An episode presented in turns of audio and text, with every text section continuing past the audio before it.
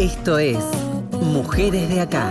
Historias, recorridos, militancias y activismos. Hasta las 20. Mujeres de Acá. Con Marcela Ojeda en Nacional, la radio pública. Ahora que estoy bien, ahora que estoy bien. Que ya lloré, ya me levanté, bajé, bajo. Uh, puro sentimiento. Tanto dolor. Hola, hola, ¿cómo les va? Bienvenidas, bienvenidos a otro Mujeres de Acá en esta, nuestra séptima temporada. En el transcurso de estos años y desde distintos enfoques, con voces y aportes diversos y potentes, y como siempre con historias personalísimas, hemos hablado de mujeres en contexto de encierro, mujeres privadas de su libertad, mujeres cis, mujeres trans y otras feminidades. También, por supuesto, hemos hablado de las mujeres que están cumpliendo condena, incluso en aquellos penales donde están con sus propios niños. Han venido a mujeres de acá, eh, mujeres que han recuperado su libertad, otras que pudieron continuar con oficios que aprendieron durante su paso por distintos servicios penitenciarios. Recuerdo cuando comenzó la pandemia y que quienes estaban, quienes están cumpliendo este, condena en distintos este, servicios penitenciarios, en distintos penales, en ese momento también estaban cumpliendo un doble aislamiento. Y en este lugar, en este espacio, en Mujeres de Acá, tuvieron lugares las, tuvieron espacio, tuvieron su momento las mujeres, porque claro, en los pocos lugares donde tenían espacio quienes están eh, privados de su libertad, los lugares los ocupaban generalmente los varones. Dieron sus testimonios, escuchamos en primerísima persona lo que estaba pasando. Hoy, eh, y pensando en, en, las mujeres detenidas, ya también lo hemos abordado y hemos discutido y hemos intercambiado, hay un señalamiento doble a aquellas mujeres que están privadas de su libertad, están en contexto de encierro precisamente por eso, por ser mujeres y muchas por ser madres, este señalamiento constante de mujer y mala madre, ¿no? que también lo, lo, hemos abordado y lo hemos profundizado. Hace muchísimos años, mucho tiempo, organizaciones sociales, activistas por los derechos humanos con militancia en distintos organismos, cooperativas también, y desde la academia y desde hace tiempo trabajan acompañan, guían y incentivan y reeducan a personas que están privadas de su libertad. Vamos a, a escribir parte de esta historia porque mucho tiene que ver con la escritura y la reinserción y la posibilidad de abrir nuevos caminos, empezar a, escribir literalmente historias. Cintia Bustelo es doctora en Ciencias de la Educación, licenciada en Ciencias de la Educación, diplomada en ESI, Educación Sexual Integral por la Facultad de Filosofía y Letras de la UBA. Cintia es coordinadora pedagógica y docente del programa de extensión en cárceles. Allí organizan talleres, cursos y espacios de formación intramuros. Una historia que hay que llevarla y caminar algunos años para atrás, para el 2005, pero vamos a, recorrer parte de esta, de esta historia de las docentes, los docentes, pero también, por supuesto, quienes forman parte de estos talleres que ya son mucho más ambiciosos que talleres. ¿Cómo estás, Cintia? Gracias por, por estos minutos. Bienvenida. Hola, bueno, no, muchas gracias a, ustedes. Eh, por acá todo bien, expectante también con esta conversación. Eh, bueno, lo que, lo que querramos compartir y conversar, eh, súper disponible.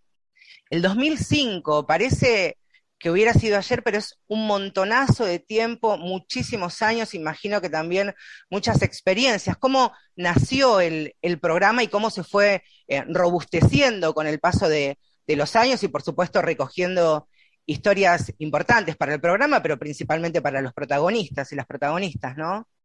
Tal cual. Eh, como vos bien dijiste, es un programa, un programa de extensión que se llama Programa de Extensión en Cárceles, que depende de la Facultad de Filosofía y Letras de la Universidad de Buenos Aires y que eh, curiosamente empieza como muchas de las intervenciones, de las experiencias pedagógicas que empiezan en contextos de encierro, que tienen que ver con un taller. Eh, en realidad, bueno, desde la, desde la facultad y desde el programa Queer, em, ya, digamos, Silvia Delfino y Juan Pablo Parchuk, que son la, de alguna manera la fundadora y nuestro coordinador de todas las actividades de la Facultad de Filosofía y Letras, em, venían eh, sosteniendo, empezando a tener algunas experiencias. El programa UBA 22, no sé si saben, que es el programa, digamos, marco, eh, está desde el año 1985, que es el programa de la Universidad de Buenos Aires en la cárcel.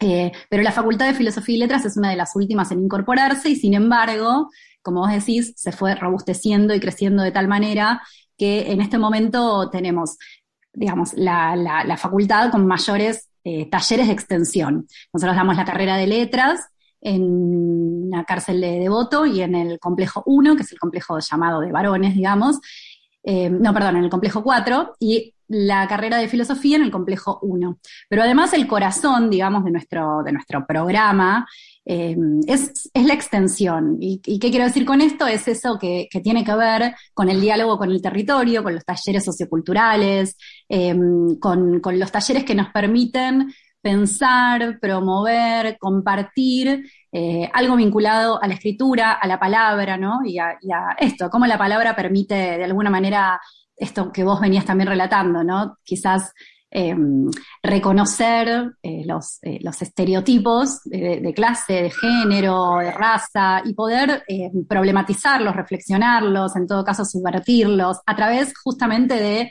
em, de la escritura, de la palabra, del arte, porque eh, en el programa de extensión en cárceles empezamos con un taller de narrativa, eh, y bueno, después fue creciendo a tal punto que tenemos talleres de música, de radio, de derechos laborales, de historia, de edición, donde editamos tres revistas. Tenemos eh, una revista que se llama La Resistencia, que está en el Centro Universitario de Voto. Eh, la revista Los Monstruos Tienen Miedo, que está en el Centro Universitario de 6 a 1, y Desatadas, que está en la 4. Eh, hicimos una diplomatura en gestión sociocultural para el desarrollo comunitario, que es una carrera corta, que tuvo que ver con demanda de los propios estudiantes. Eh, y esto es muy importante decirlo porque hay algo que tiene que ver con la autogestión en esos espacios, ¿no? Muchas veces son los propios estudiantes los que sostienen, impulsan eh, y demandan, y ahí estamos como facultad de filosofía y letras mm, simplemente acompañando y legitimando eh, lo, que, lo que se necesita que pase ahí adentro, ¿no? Además de todo lo que ya sabemos que pasa en una cárcel. Te escuchaba atentamente, Cintia, no, no quería interrumpirte en esto de comenzar a, primero, eh, llegar al territorio, ¿no? Esto tan importante de abordar, presentarse, que no debe ser fácil romper las barreras y los muros, literalmente a esto me refiero, y llegar a, un lugar y decir, bueno, tenemos esta propuesta, queremos transitar juntos este, este taller, que ha sido una experiencia, imagino, sumamente enriquecedora para para ambos, para los estudiantes, las estudiantes y también para ustedes. Estuve hojeando virtualmente las, las revistas y pensaba también a medida que, que leía a muchos de, los integrantes del taller cómo resignifican la escritura y su propia experiencia y su propia vida a través de los talleres, porque está claramente allí este, en cada trazo, en cada letra, en cada escrito, ¿no? tal cual. Em, un poco esa es la idea, un poco es lo que nosotros eh, nos imaginamos que puede pasar, después lo que pasa siempre es muy diferente, Digo, es, es, muy heterogéneo el sentido eh, que cada quien le pone individualmente y también los sentidos que se arman colectivamente, ¿no? Digo, siempre eh, nos, nos, nos, llama la atención y nos gusta decir eh, cómo los talleres, eh, que uno les piensa, bueno, es un taller aislado quizás, que no lo es, ¿no? Porque son talleres siempre muy planificados, muy pensados, eh, pueden también promover como instancias de organización colectiva, ¿no? y digo esto porque lo vemos, porque muchas veces lo que empieza a pasar, digo, como las resonancias de, los talleres eh, tienen que ver con cómo las personas terminan organizándose, conociéndose, revinculándose entre ellas, consigo mismas, con el deseo, con la curiosidad, con el aprendizaje y todo lo que pasa cuando, cuando las personas se revinculan con algo, ¿no? Como vuelven a encontrarse con algo. Y mm, bueno, estos talleres de extensión, además, eh, no son talleres para universitarios o universitarias. Justamente la extensión lo que hace es posibilitar que vengan eh, todas las personas que están alojadas en el penal. Y eso está buenísimo porque también es una puerta de entrada a la universidad y a los saberes y al, a, lo que, a lo que pasa también con docentes universitarios o universitarias, pero también es muy distinto, ¿no? esta universidad adentro. Se construye definitivamente otra experiencia pedagógica, otra experiencia artística también. ¿Qué eh, estereotipos, qué estereotipos, qué, qué barreras, qué prejuicios o preconceptos eh, se fueron rompiendo. De un lado, ustedes como, como docentes, como guías, y también por parte de, las y los estudiantes que vos hayas visto con, el paso de, los años. Cintia. Mira, eh, nosotros como docentes, bueno, eh, nos, suele pasar que hay como una cierta afinidad ideológica y política, ¿no? Este, en general, no, no seas, sí, quizás los docentes de las carreras, eh, que es distinto porque vienen como por la cátedra y tienen que ir, los docentes de, talleres tienen como una cierta sensibilidad, ¿no? Y si bien una jamás va desnuda de prejuicios, em, lo que va pasando es que eh, quizás al revés, es como que a veces una tiene como una idealización del espacio, eh, que es algo que también intentamos romper, ¿no? Como desromantizar eh, esto que generan los talleres de las cárceles, que muchas veces no es así porque nos conectamos con fragilidades, con personas que padecen, ¿no? Es, una ve ahí el dolor, eh, la miseria, lo, que es, lo que es vivir eh, habiendo sido personas a las que se les vulneraron sus derechos constantemente. Eh, y hay algo que también se ve mucho que tiene que ver con el, propio, bueno, con, lo que pasa en, la propia reproducción de la lógica del pabellón, que a veces, que a veces le llamamos, ¿no? Que es como lo que pasa entre ellos y entre ellas y las propias discriminaciones eh, por ser de acá o de allá, porque se conocen del barrio, porque no, por el tipo de delito. Digo, hay un montón de, esos prejuicios. Em, que nosotros lo que intentamos es invitar a la reflexión, ¿no? Es como también nos pasa con la escritura. Nosotras lo que decimos es, nosotras invitamos a escribir. Eh, es como un gesto de, de, político, un gesto pedagógico, un gesto de resistencia. Después lo que pasa con eso, como digo, eh, tiene para cada quien sus propias resonancias. Pero mm, digo, sí, nos pasa cuando viene gente de afuera, eh, que, ver los centros universitarios, que palparlo, que pasarlo por el cuerpo, eh, que, caminarlo, ¿no? Como decías vos en la presentación, hace que la experiencia sea completamente otra. Hablar, con hablar con las personas, ¿no? Básicamente tener diálogo, poder conocerlas desde otro lugar y mirarlas de otra manera. Todo se reduce ni más ni menos, digo, esta, reducirlo, lo utilizo en, forma metafórica, ¿no? Pero reducir en el hablar, en el verse y en el escuchar, ¿no? Me parece que, ahí en definitiva parece que, están los secretos que no son tales. También estuve, estuve ojeando y la verdad que fue, fue un bálsamo, quiero decírtelo, Cintia, y también estas contradicciones que, que tiene de bueno de, de leer a otros, ¿no? Y a otras nos paramos de manos con las palabras, escrituras, escritura en desde contra, a pesar del encierro durante la pandemia. Es este libro que publicaron este 2022 y recordaba cuando comenzó el aislamiento y que hablábamos con eh, algunas mujeres que estaban en Ezeiza, eh, que nos contaban, por supuesto, lo que estaban pasando, porque en ese momento eran los varones que eh, con los reclamos desde dentro de los penales tomaban las palabras, pero también las mujeres tenían sus propios reclamos, con su propia lógica y con sus propias historias, muchas de las cuales, por supuesto, también estaban con, con sus niños y había, leía en, en estas horas antes de, de, charlar con vos una crónica de pandemia que, que escribió y, Samara de, de, la Torre, que, que, precisamente hacía referencia a esto en un escrito, que contaba su experiencia ya habiendo recuperado su libertad en lo que había significado para ella, por un lado, sobre el taller colectivo de edición y también el taller de género. Y en el taller colectivo de edición contaba, me explicaba, me enseñaba en, su, crónica cómo es el diseño de una revista, la portada, la encuadernación, el prólogo. Digo, también eso es revolucionario, ¿no? Exquisito lo de Samara. Eh, sí, sí, eh, sí, puede ser. Eh, sí, para nosotros lo fue. Escucharla em, bueno, eh, esas crónicas, también crónicas de pandemia que también se hicieron desde la Secretaría de Extensión de la facultad, eh, nos ponen a veces en esa situación de tener que, pedirle al otro o a la otra que, cuente algo, ¿no? Pero también es, eso de, déjame que te cuente y qué pasa cuando se relata. Y, cómo entonces una puede ver qué pasó con ese aprendizaje y por dónde pasó el aprendizaje. Eh, en definitiva, nosotras somos docentes y entonces es importante el contenido y, escuchar a Isamara o leer a Isamara contando cómo hace em, una revista, cómo se hace una revista, o escuchar, bueno, nos paramos de manos con las palabras, es una frase, nosotras siempre intentamos eh, ya sea para los libros, para los artículos, incluso para los congresos, las jornadas, invitar a las personas en general que ya están afuera, ¿no? Porque son las que nos pueden acompañar. Eh, y siempre tomamos algunas de sus palabras que son realmente las que pueden condensar el sentido de lo que pasa, ¿no? De la experiencia. Siempre es mucho más rico eh, escuchar a las personas que pasaron por ahí.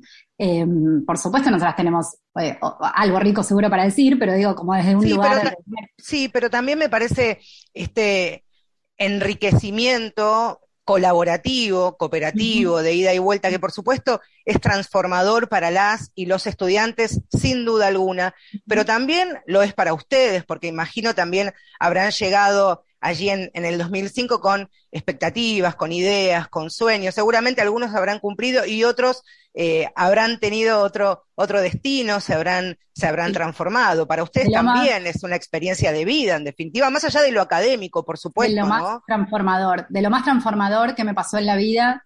Eh, siempre, siempre digo, digamos, yo empecé a trabajar en, en cárceles hace ya más de 10 años y, y, fue, mm, digamos, de alguna manera lo que cambió mi rumbo profesional. Y, yo aprendo mucho, muchísimo de un montón de cuestiones de supervivencia, por ejemplo, eh, y de la supervivencia a través de la palabra y del arte y de la organización. Eso lo aprendí adentro. Y aprendemos cada vez eh, porque bueno, porque, porque se aprende en el diálogo, ¿no? Porque el diálogo también tiene eso, el, diálogo, los saberes que fluyen, eh, poder reconocer los saberes que tiene cada quien, eh, me parece que es una parte importantísima. Y bueno, esto que vos traías de la pandemia, y por supuesto que fue así, por supuesto que en el caso de las cárceles de mujeres, estuvieron mucho más invisibilizadas, eso es algo histórico. Ellas tienen menos talleres, bueno, también la cárcel, de la, de la única cárcel de la ciudad es solo de varones. Ese es un dato, ¿no? Porque eh, a nosotros como docentes nos cuesta mucho más llegar a Ezeiza eh, que, llegar a Devoto. Entonces, bueno, hay mucha más oferta educativa en Devoto históricamente que en Ezeiza. Y estoy hablando igual de, digamos, de, provincia de Buenos Aires. Imagínate lo que sucede en todo el país. Em, con, las cárceles de mujeres y con esta diferencia eh, histórica, que bueno, por supuesto la cárcel, como Rita Segato dice muchas veces, simplemente condensa, lo vemos condensado lo que pasa afuera. Eh, Pensaba también mientras te, escuchaba, eh, Cintia, Cintia es Cintia Agustelo, es doctora en Ciencias de la Educación, es diplomada en ESI por la Facultad de Filosofía y Letras de, de, la UBA y es coordinadora pedagógica y docente del programa de extensión en cárceles allí de, de la facultad, ¿sabes qué pensaba Cintia? Una de, una de las oportunidades que, he tenido de, ir a, un penal. A mí me había llamado la atención el tema de, de las filas, de la espera, ¿no? Que como eso también de alguna manera replica lo que son las tareas de cuidado y acompañamiento de, las mujeres, porque hablaba con, con algunas de las mujeres y después con los años retomé eso, ya también, por supuesto, formada en, el feminismo más, de manera más activa, que me llamaba la atención la enorme cantidad de mujeres que estaban, desde yo había ido a acompañar a una amiga también a, ir a una visita mucho más joven, era, tenía 19 años, la enorme cantidad de mujeres desde muy temprano que iban con sus bagallos, con sus bolsos, con sus mochilas, con la comida, que se tenían que bancar las requisas, y después con el tiempo me preguntaba siempre si pasaba lo mismo en los penales donde estaban alojadas las mujeres. Y muchas este, internas me decían, bueno, no, a veces nosotras las visitas son mucho más esporádicas, eh, de vez en cuando. Bueno, ahí también no están las mujeres parando la olla de verdad, incluso haciendo una fila para entrar a un penal y ver a sus hijos, a sus compañeros, a sus amigos. Es increíble ver cómo se cortan los lazos en las cárceles de mujeres y cómo persisten los lazos en las cárceles de hombres. Eso tiene que ver con quienes eh, justamente cuidan el vínculo, ¿no? Quienes cuidan. Eh, las mujeres van, eh, además, para entrar a devoto las filas son inmensas y llegan muy temprano y las hacen entrar muy tarde. todo, la, escena es, es, muy violenta, ¿no? De ver. Y, y siempre son mujeres y niñas que, por supuesto tienen que estar con ellas cuando van a visitar. a su padre, a su esposo, digo, a su hermano, siempre son, a sus hijos, son eh, mujeres. Es una, es una gran, es una gran postal, es una gran fotografía de, esta enorme película, ¿no? Que tiene que ver con, las tareas del cuidado, del acompañamiento. Em, hace nueve años ya es la, la, novena edición, tengo entendido que realizan el Encuentro Nacional de Escritura en las cárceles, ¿verdad? Sí, hace nueve años es el Encuentro Nacional de Escritura en la Cárcel. Eh, es un espacio que nos permite mm, volver a reunirnos con experiencias de todo el país, volver a reunirnos con personas que recuperaron su libertad, porque lo hacemos afuera, si bien hacemos después, bueno, unas especies de pre-ENEC, que le llamamos, porque le llamamos ENEC al Encuentro Nacional de Escritura en la Cárcel, pero es nuestra, una de nuestras plataformas de visibilización, ¿no? Que tanto se necesita dentro y que tanto piden. Digo, como, así como tenemos las revistas, así como publicamos los libros, y así como tenemos también eh, el taller que coordina Radio La Tribu también hace muchos años, eh, de donde sale el programa Radio Oculta y ahora los podcasts que producen desde Radio Oculta.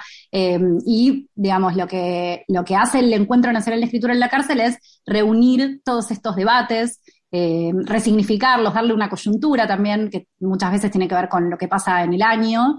Eh, y eh, para nosotros es nuestro gran espacio, que bueno, por supuesto invitamos al décimo el año que viene, son siempre en octubre, en octubre, y, y sí, la, verdad es que es un espacio que, mm, digamos, que, que se enriquece año a año, porque, bueno, por ejemplo, hacemos mesas de lecturas que se van llenando y llenando eh, de personas que vienen y entonces en un momento dijimos, bueno, vamos un micrófono abierto, porque las personas tienen ganas de venir a mostrar lo que, lo que, lo que escribieron.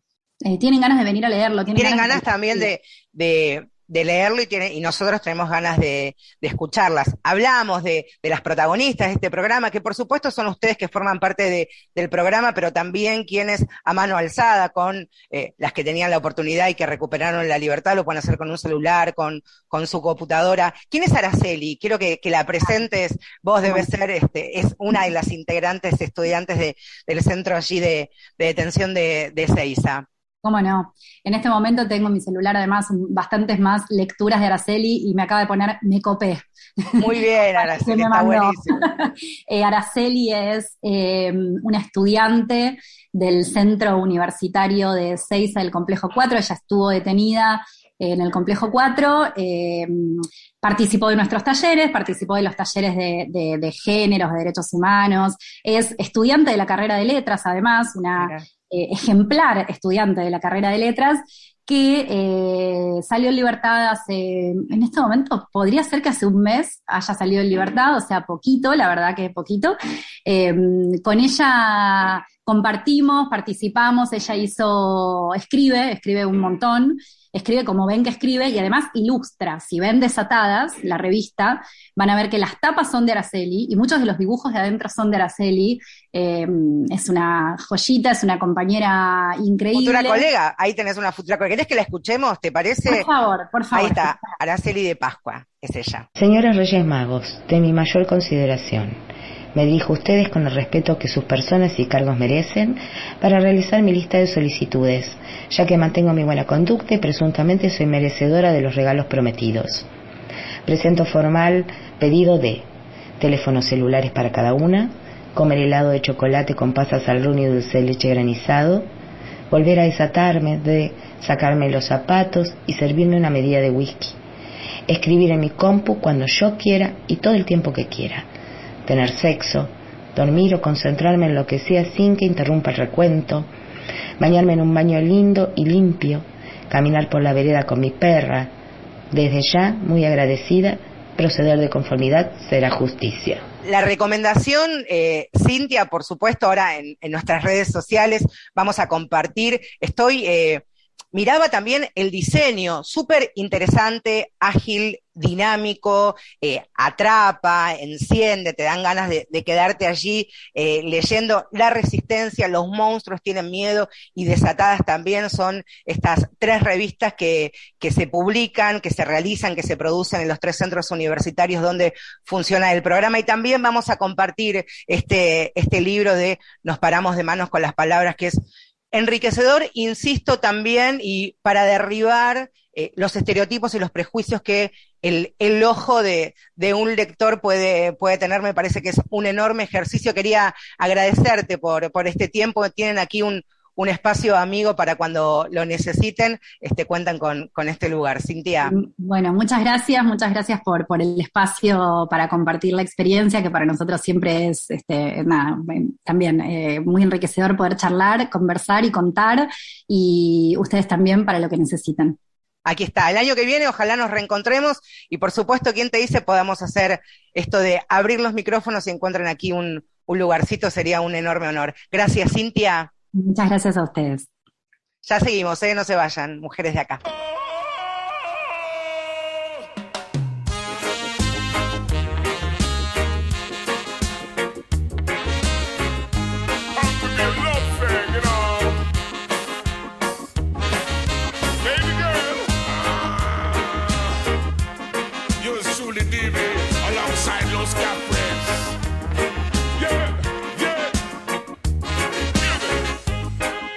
Transformo en agua, solo por subir al cielo y volver a caer en tus ojos.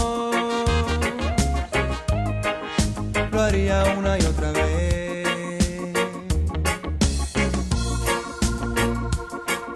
Este sol.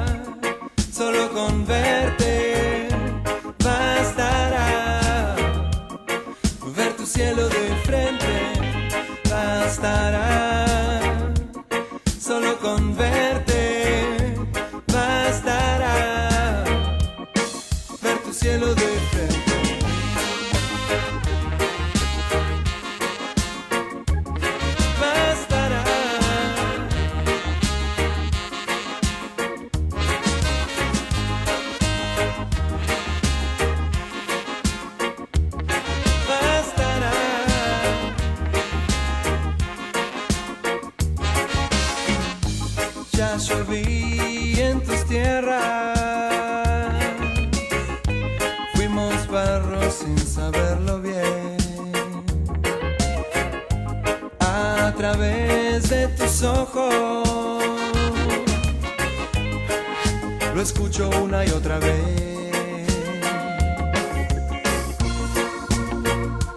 Por este sol.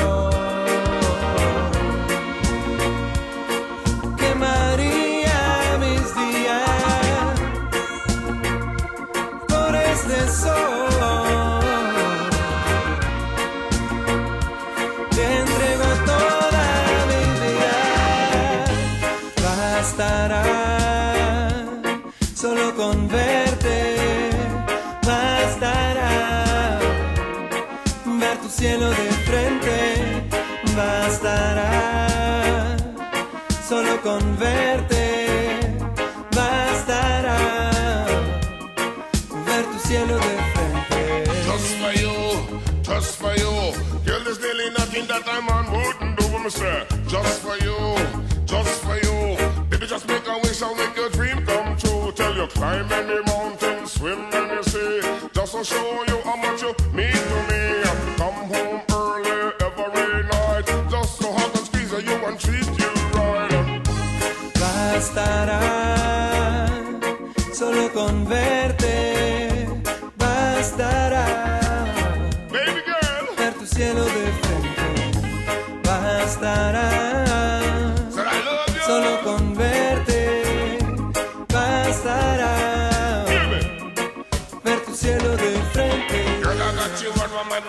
of the day. Uh, I feel restless every time that you're away. Uh, for me, you are the sun, the moon, and the stars. Oh, baby, I wanna be your Earth, your Jupiter, your Mars. Hey, just for you, just for you.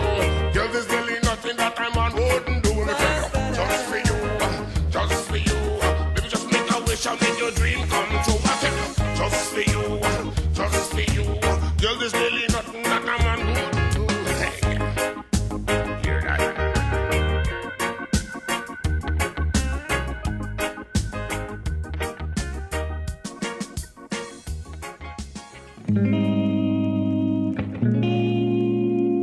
Feminacida en Mujeres de Acá. Periodismo con otra mirada sobre la actualidad.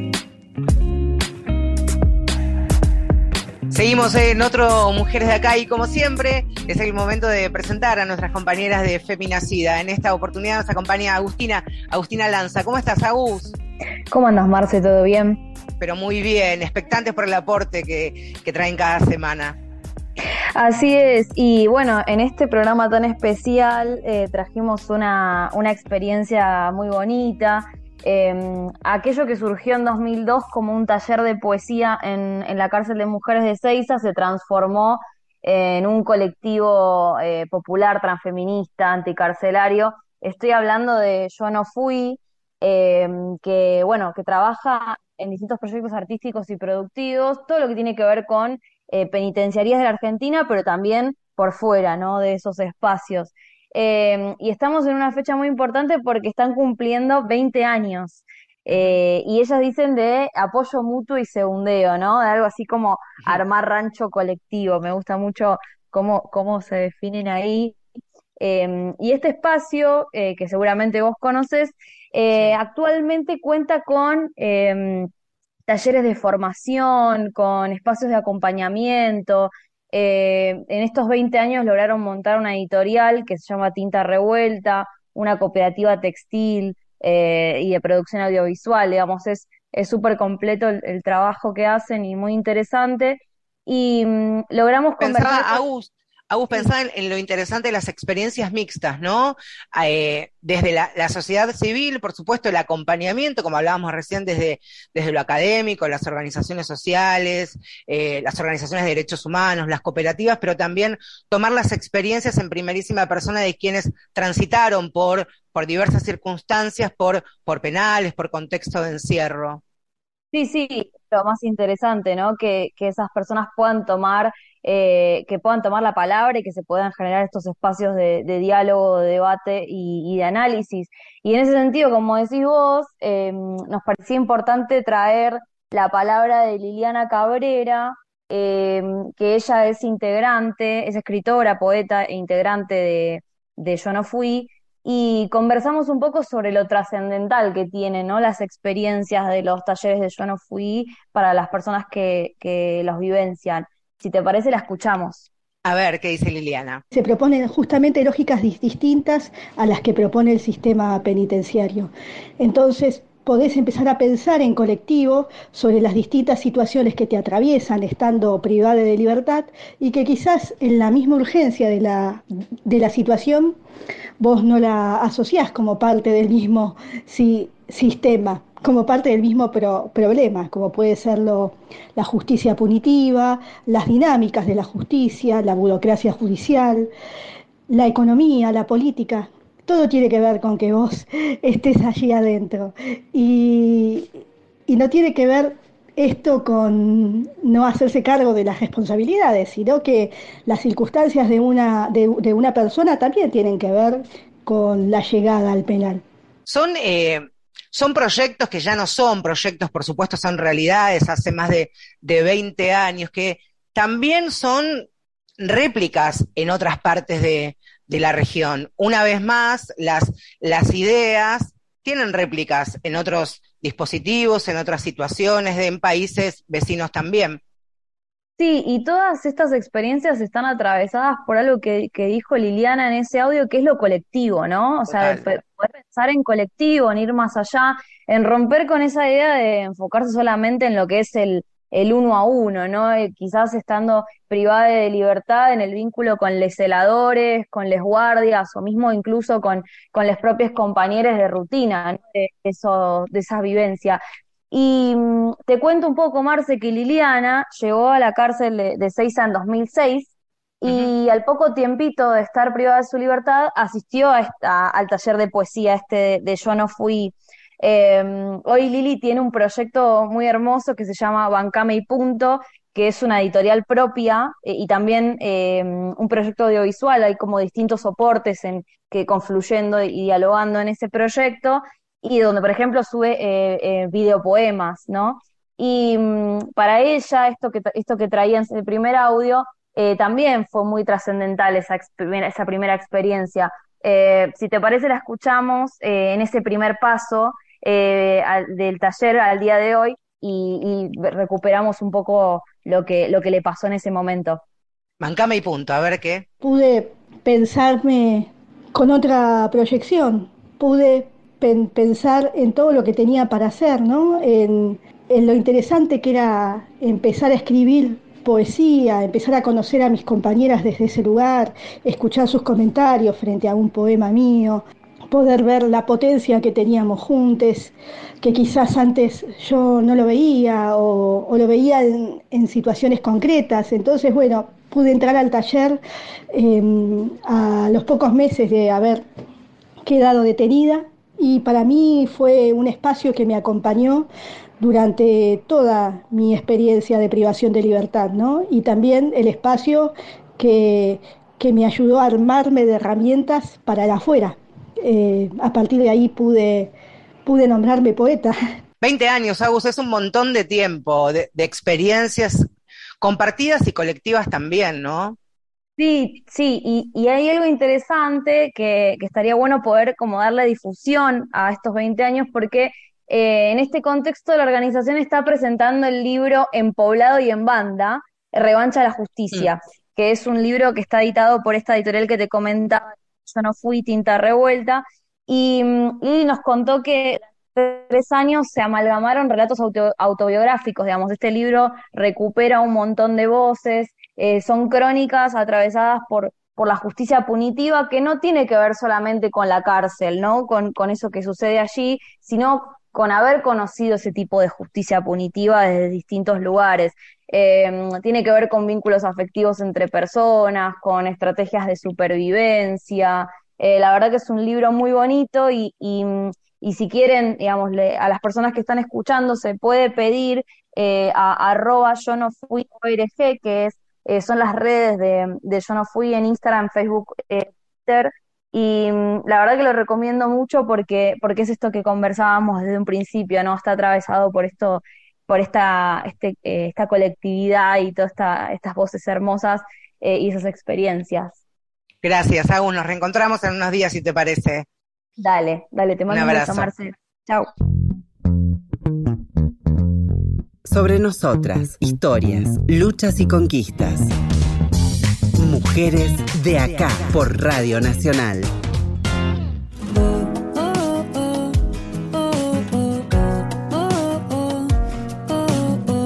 Libretas lúdicas. Que el taller de encuadernación de Ezeiza, desde la cooperativa Esquina Libertad, trabajamos con las manos con el movimiento y no con la inquietud. Esas libretas lúdicas dan la posibilidad de relatar, de escribir, de empezar con la escritura, con una palabra, con una emoción, transmite el movimiento, el movimiento que libera, el movimiento de la escritura, donde las compañeras están aprendiendo a confeccionar sus propias libretas, sus propios juegos lúdicos. Lo que están escuchando ahora y se ingresan en este momento en el Instagram de Cope Esquina Libertad es uno de los posteos de eh, una de las protagonistas de los talleres de encuadernación que realizan en el, en el centro penitenciario de, la localidad de Ceiza. Son las libretas lúdicas, son parte de la enorme cantidad de, proyectos, de trabajos, de desafíos que hace muchos años también protagonizan quienes este, integran eh, la cooperativa Esquina Libertad. Porque ustedes saben también que el cooperativismo en, en la Argentina, porque de eso vamos a hablar, abraza fuertemente las banderas de la equidad y la inclusión, y se estima que, en la Argentina hay aproximadamente unas 15.000 cooperativas. La cooperativa Esquina Libertad está integrada por personas que tienen en común haber tenido algún tipo de contacto con el sistema penal, con el monstruoso sistema penal, por haber estado en contexto de encierro, por acompañar parejas, familiares o amigos. Trabajan hace más de, de 12 años, hace una década que se han constituido como cooperativa. Nació en el penal de, de, Villa Devoto, aquí en la capital federal, y han recorrido y también se han robustecido en todos estos años. Con Ayelen Stroker, una de sus integrantes, vamos a, a, recorrer, tomadas de la mano, parte de estos años. Ayelen, muchas gracias por estos minutos. Bienvenida, Mujeres de Acá. ¿Cómo te va? Hola, ¿cómo va? Un gusto. Igualmente para mí. ¿Cuántas personas hoy integran la COPE? Eh, bueno, hoy somos alrededor de 50 compañeros vinculados en distintos espacios de, de la COPE o distintos este, espacios de trabajo. ¿Y cómo comenzó eh, a funcionar así hace ya más de, de, 12 años? ¿Cómo fue el germen, el inicio, el primer paso? Y bueno, arrancamos eh, en el marco de un espacio de taller que un poco fue como lo que nos abrazó en los primeros tiempos eh, y lo que nos permitió compartir cómo era la situación laboral en contexto de encierro, las dificultades a la hora de recuperar la libertad, también eh, la dificultad de ser familiar y de que quizá los tiempos, las cosas no son eh, fáciles de compartir con otro y no son en momentos, digamos, eh, compatibles a veces con el trabajo en relación de dependencia. En ese contexto del compartir, eh, vimos en, en, el cooperativismo una herramienta que quizá en ese momento no era tan conocido como experiencia en contexto de encierro para claro. pensar el trabajo específico. Eh, y veíamos como ejemplo un poco el, eh, el movimiento de desocupados y cómo había creado cooperativas para salir de la desocupación. Y bueno, se nos ocurrió ahí pensar cómo sería eso en contexto de encierro y, y poder eh, todo el tiempo construir el adentro y el afuera. O sea, la COPE desde el momento uno pensamos que el trabajo de, tenía que ser pre y post. Y, incluir a las familias. Y bueno, así arrancamos haciendo cuadernitos, en ese momento cuadernitos artesanales, con eh, materiales reciclados, todo lo que encontrábamos ahí eh, dando vueltas en la unidad. Eh, y arrancamos con compañeros, con casi el 80% de los compañeros privados de la libertad y algunas familiares. Eh, y bueno, así, así fue, muy literalmente, muy desde abajo, desde el fondo, en el encierro. Eh, construimos las primeras producciones y vimos que eso podía circular, que lo podíamos vender en una feria y que nuestra producción valía y a alguien le importaba también, ¿no? Y eso fue como un motor inicial para arrancar y llegar a lo que, bueno, impensable hasta dónde llegamos y, y, lo que pudimos abarcar hoy y las unidades que hoy también trabajamos y recibimos compañeros y compañeras más allá de quienes somos parte concretamente de la COPE y que también transitan la COPE o espacios que la, pro, la COPE propone, ¿no? Ayelen eh, también pensaba en, en, la experiencia importantísima y revolucionaria, como vos decías, que han significado las, las cooperativas, muchas consecuencia de empresas recuperadas por, sus propios trabajador, por sus propios trabajadores y trabajadoras, pero claro, no es lo mismo ingresar al enorme monstruo de lo que son los servicios penitenciarios, es otra experiencia, ¿no? Otra historia. Sí, tal cual. Eh, aparte, en este eh, en ese momento, digo, el cooperativismo no era una palabra siquiera nombrada en el contexto de encierro. Claro, Entonces, claro. Eh, arrancamos también abriendo ese debate eh, y de hecho ganamos la primera salida laboral de una cooperativa de trabajo y eso significó tres años de diálogo, de papeles, de presentaciones, de explicarle al sistema eh, y a las distintas instituciones que hacían al sistema que era más válido que un cooperativista eh, que había sido fundador del proyecto pudiese salir con una salida laboral a una COPE que a un contrato de trabajo, digamos, que era un proyecto que había sido armado también por él en un colectivo y que eso hoy estaba generando herramientas a otros en el afuera, bueno, cómo ver en el cooperativismo también esa herramienta de trabajo y aparte verla como un dispositivo dentro del contexto de encierro también y como una lógica de trabajo. Eh, creo que no hay mayor principio, vos un poco lo decías al principio, ¿no? Esto de lo que genera el cooperativismo, la ayuda mutua, la colectivización, digo, ¿a qué nos vamos a insertar también? Cuáles son las herramientas y qué es lo que estamos proyectando. Creo que la, el cooperativismo también condensa un poco eh, los principios de la inclusión social y de lo que queremos apuntar también, eh, y, y, elegirnos cooperativistas en la vida y reivindicarnos desde ese lugar como trabajadores y trabajadoras y hacer ese proceso, ¿no? Y que eso pudiese arrancar desde antes. Eh, fue algo muy eh, cuesta arriba al principio, que por suerte. Eso te quería, eso te quería preguntar, Ayelen. Imagino que han tenido que afrontar muchas resistencias, muchas negativas, muchas más puertas que se cerraban que aquellas que se entre, podrían llegar este, a entreabrir un, poquito a un comienzo que también, a medida que ha pasado el tiempo y a fuerza de, de experiencia y de mostrar resultados, ha virado, ha cambiado, ha mutado, ¿no? Tal cual. Eh, creo que es muy, eh, muy zarpado. Hoy lo veo, ¿no? Y pienso eh, eh, en el pasado y pienso, bueno, qué bueno que pudo el propio sector organizado demostrar que podía construir sus propias herramientas y generar una herramienta de inclusión súper potente. Digo, el 95% de las personas que pasan por Esquina Libertad no reinciden y les generamos también herramientas, contenidos y, aunque sea una ventana de oportunidad de decir, bueno, esto sí se puede, es difícil, pero se puede construir y es una oportunidad concreta.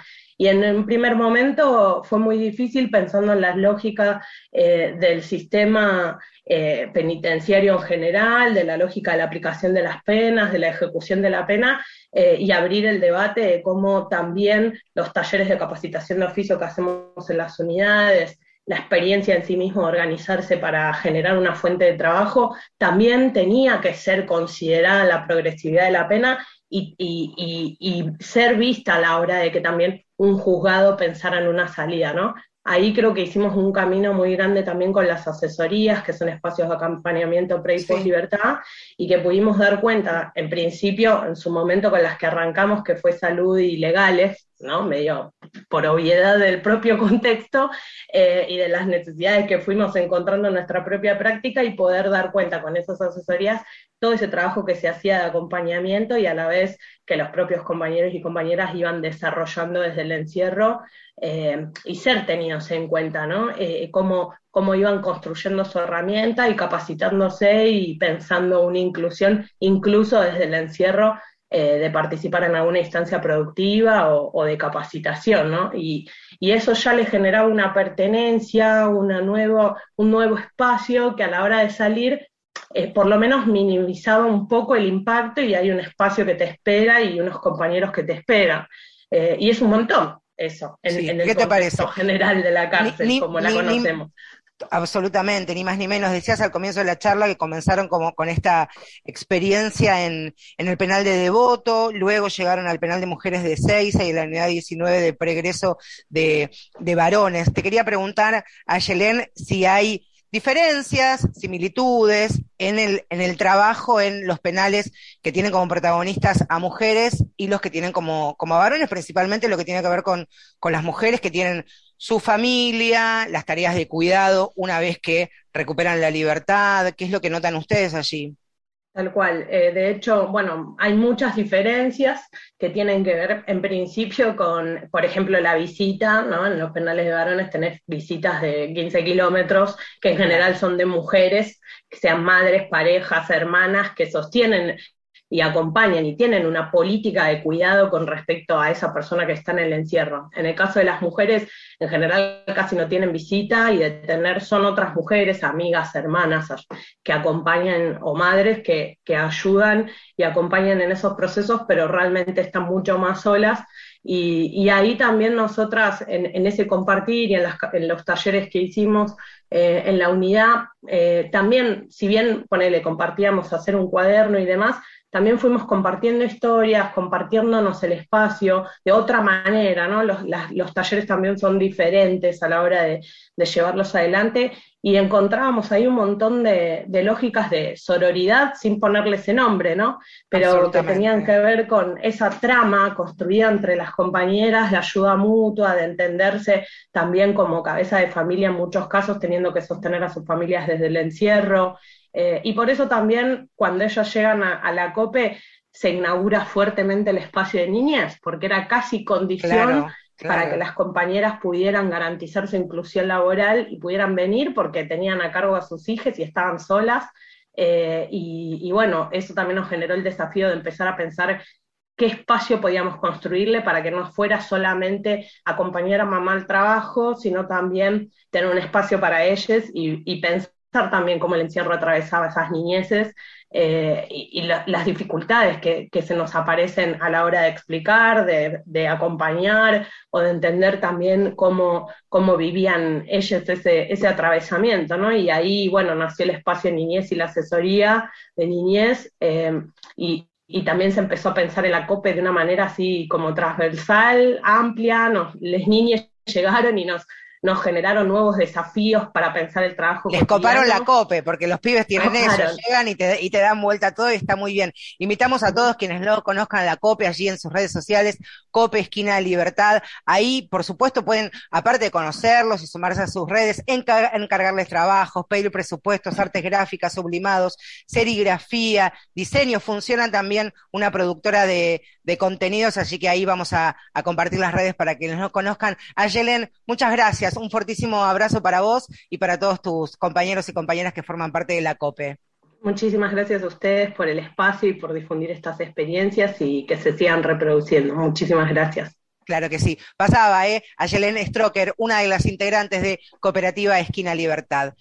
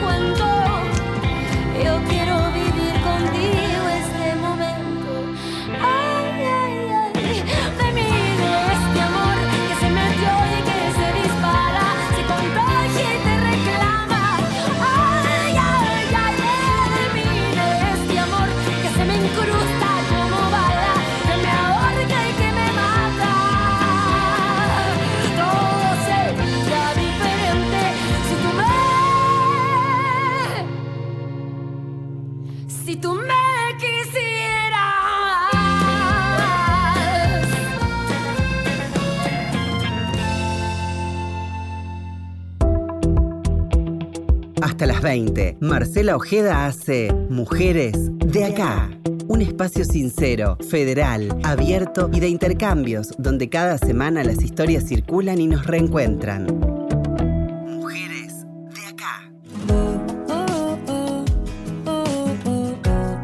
Vamos a reencontrar ¿eh? en algunos días nada más, ya para finalizar esta séptima temporada y con la enorme alegría de reencontrarnos en el 2023. La producción periodística, ejecutiva y muchos etcétera, como siempre a cargo de Gustavo Kogan. Y yo soy Marcela Ojeda. Nos reencontramos en unos días. Que estén bien.